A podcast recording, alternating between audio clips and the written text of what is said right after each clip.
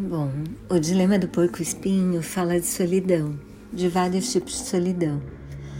Da solidão do eremita, da solidão do profeta ou do santo, da solidão a dois, da solidão da arte, para apreciar a arte ou para criar a arte, da solidão da velhice, da solidão da morte é um livro que não é rápido para ler, mas é bem interessante.